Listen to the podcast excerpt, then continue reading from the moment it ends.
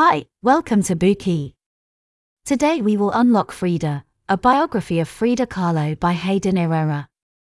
She is a legendary and respected artist we will focus on from this moment. She is the woman with the thick unibrow across her forehead in her self portraits. She is an artist with a braid of flowers on her head who appeared four times in the famous Mexican movie Coco. She is a fashion icon that the famous singer Madonna adores and often imitates. Her head portrait is printed on the back of the Mexican peso. Her works of art have been displayed in prestigious museums like the Louvre, and even the famous artist Picasso admitted that his work was inferior to hers after seeing one of her self portraits. Her fans span the continents of Latin America and Europe. Her composition Viva la Vida was used as a song title by the music band Coldplay. Does she sound familiar to you now? She is Frida Kahlo. Recognized as the representative of the avant garde art of Mexico in the 20th century and the modern female artist, she created 143 works in her lifetime, 55 of which are self portraits. But her life was not smooth. She suffered from polio when she was six years old. A car accident at 18 left her with a shattered bone and 32 operations. She married at 22 and divorced at 32. She had three miscarriages in her life, she remarried at 33 and died at 47. Her story is captivating and thrilling, filled with unique strength born from suffering.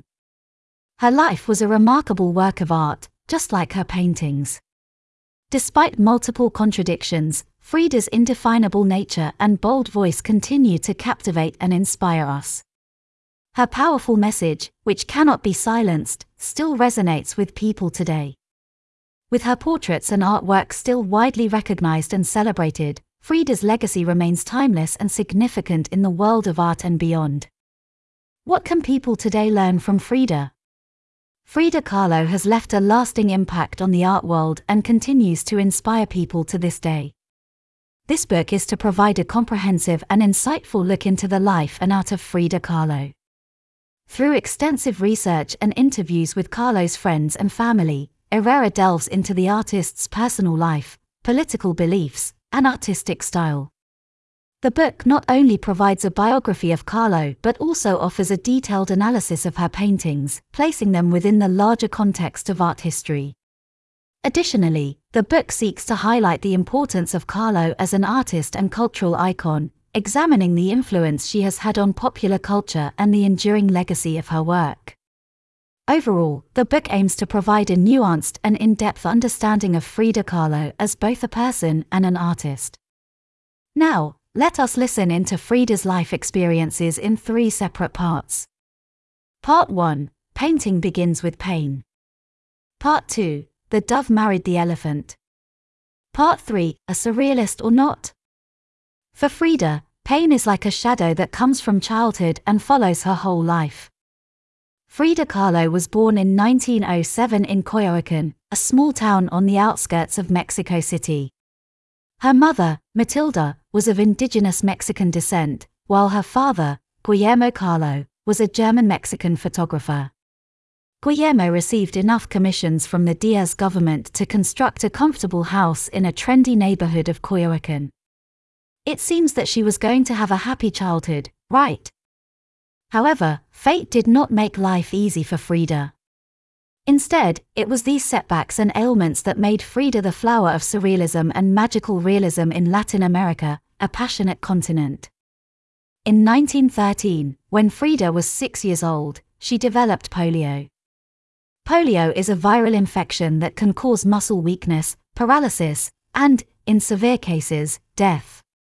At the time, there was no vaccine for polio, and the disease was a significant public health concern, particularly in urban areas.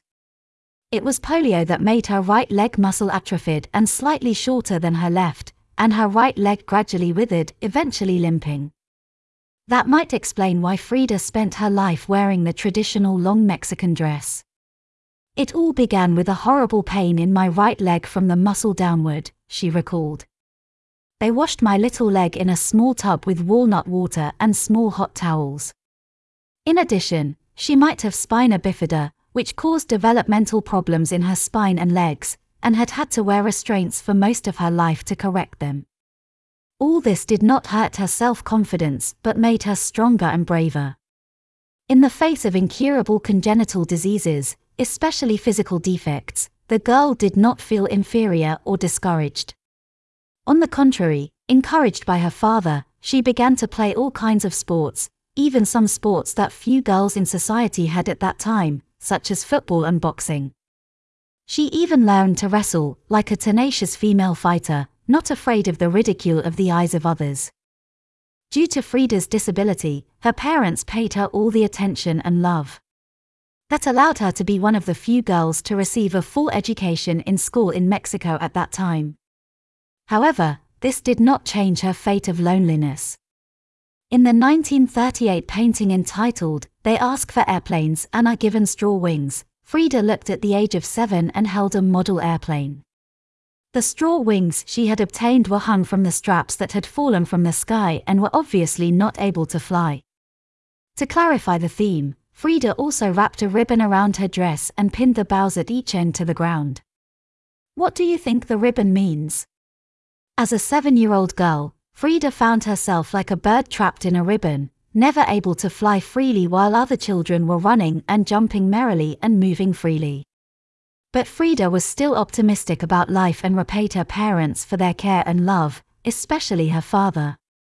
You might think that's what Frida was suffering from because polio alone is hard enough for the average person to endure. However, the reality of Frida's life is even more tragic than the novel, although she led her whole life in a wonderful way. The famous French writer Romain Rolland said in The Lives of the Artists that pain has no end but has a concrete form. Sometimes it is physical abuse, such as disaster, disease, misfortune, and human malevolence. Sometimes, it's in the human heart. Frida Kahlo has had a full taste of the former. In the late afternoon of September 17, 1925, 18 year old Frida was involved in a devastating car accident. Wearing a uniform shirt and a black skirt, she boarded a bus while out with her boyfriend, Alejandro, and discussed Hegel and Marx. The bus collided with a streetcar as it turned a street corner, causing a crash and a metal handrail to puncture her, breaking her spine in three places. The crash bounced us forward and a handrail pierced me the way a sword pierces a bull, she said. In addition, the femoral cap bone, ribs, and pelvis were broken in three places. The thigh was fractured in 11 places, and the right foot was completely flattened. At the scene of the accident, someone in the car, perhaps a house painter, was carrying a bag of gold dust. The bag broke as the accident happened, and gold dust in the bag, blood, paint, and glass all fell on her, making the scene like a beautiful sacrifice. All artistic images crisscross the moment. It has to be said that Frida was probably born for art. Although she miraculously survived, she was left permanently disabled and possibly infertile. Even after she regained the ability to walk more than a year later, she suffered from the effects of the accident and had to have her right leg amputated below the knee after more than 30 operations during her life. Despite the fact that the growth of the young lady's body stops and even inevitably starts to degenerate, the powerful soul in her broken body rises out of the ground and grow into a towering tree. After the accident, Frida had to lie in a hospital bed, unable to move, while her boyfriend gave up waiting and went to Europe to study. Wrapped in bandages and casts, she was unable to respond with her limbs. To encourage their daughter, the parents brought painting tools to her bed. Frida was isolated from other people to some extent because of the accident, and that isolation affected her works, many of which are her self portraits. Among her paintings, 55% are self portraits. I paint myself because I am so often alone, Frida said, because I am the subject I know best. She also said, I was born a bitch. I was born a painter. In the letters to her ex boyfriend, Alejandro, from her bed, Frida described the details of her illness, her fantasies, and her intense feelings, which are typical of her later paintings. There was humor and pain in the letter, but it could not drown out a more melancholy, dispossessed tone. Frida's first self portrait, and actually her first real painting, was a gift to Alejandro.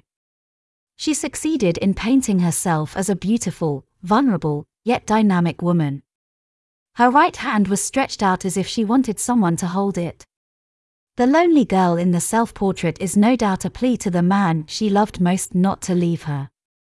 Frida used painting to distract her attention from pain and as a way to express her pain and struggles, as well as her unique perspective on the world. One must put up with it, she said. I am beginning to grow accustomed to suffering. Pain and perseverance have been central themes in her life since the accident. Her paintings often depicted her own suffering and struggles, as well as her relationships with others. She painted a lot of her feelings and imagination about the pain, and her works are often full of metaphors and figurative representations. The viewer might be shocked by the various kinds of pain endured by a woman while looking at her paintings. Besides, Frida was also heavily influenced by Mexican culture and often used bright tropical colors, realism, and symbolism in her paintings. Painting starts with pain. With her self portraits, Frida showed a talent that even Picasso would have admired. Pain and power permeate her paintings, and this strong sense of self makes it hard not to be moved by her paintings. Painting became an important part of Frida's struggle against fate and her own creation.